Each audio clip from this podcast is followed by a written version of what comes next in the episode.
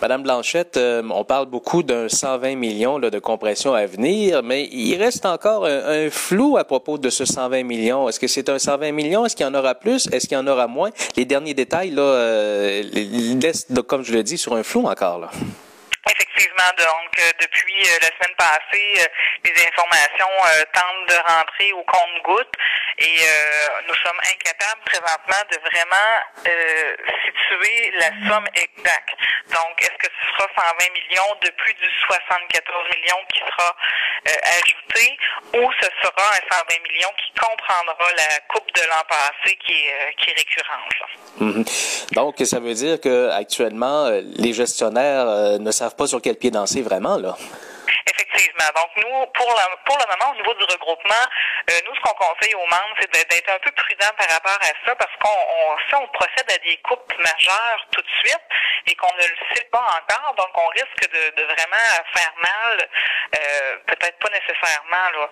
Donc, ce qu'on doit faire, c'est de prendre des plans d'action, voir où on peut couper, on travaille à ce moment-là, on essaie de fournir des outils au niveau de nos membres pour pouvoir vraiment envisager le tout et aussitôt qu'on aura vraiment une réponse, à ce moment-là, on se mettra vraiment au travail très sérieusement.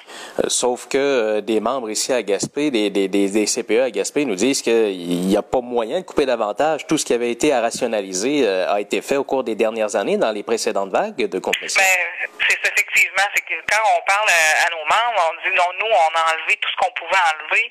Donc, si on enlève plus, là, on a vraiment un problème. Et c'est ce qu'il faut démontrer présentement au niveau des moyens de pression et tout ça pour vraiment euh, montrer au gouvernement que c'est impossible, pratiquement, d'enlever encore ce qu'il y a de plus. Là. Hum. Euh, malgré toutes les actions, toutes les paroles, tous les gestes euh, auprès de la ministre de la Famille, il semble que, malgré tout ce que vous dites, les échos ne, ne sont pas favorables. Il n'y a pas d'ouverture, là. Donc, la seule peut-être ouverture qu'il y a, donc il y a une table de négociation qui est réouverte au niveau d'une association nationale. Par contre, on nous dit qu'ils doivent avoir des réponses avant le avant février prochain et euh, de là à ce moment-là on aura plus d'informations.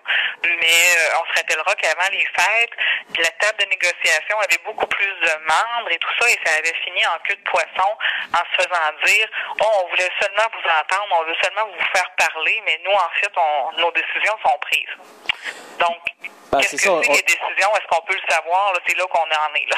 Ben, c'est ça, on a l'impression que c'est pas une table pour essayer de renverser la tendance, mais une table pour trouver des façons de couper.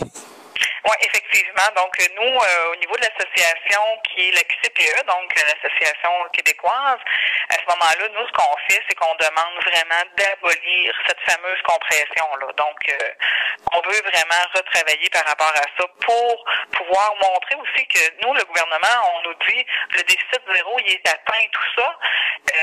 on verse des sommes incompréhensibles au niveau du fonds de génération et puis pour nous, on nous coupe encore à 120 millions cette année. Donc, il n'y a pas de suite logique à ce niveau-là. Il hum. ne faut pas oublier que les, sous là, qui sont investis dans le 0,5 ans, euh, vous savez que chaque dollar qui est investi pour un enfant rapporte 7 dollars à l'État. Et ça, je pense que le gouvernement, il, pense pas à ce niveau-là. C'est une simple logique comptable? Effectivement. Ben, merci beaucoup, Mme Blanchette.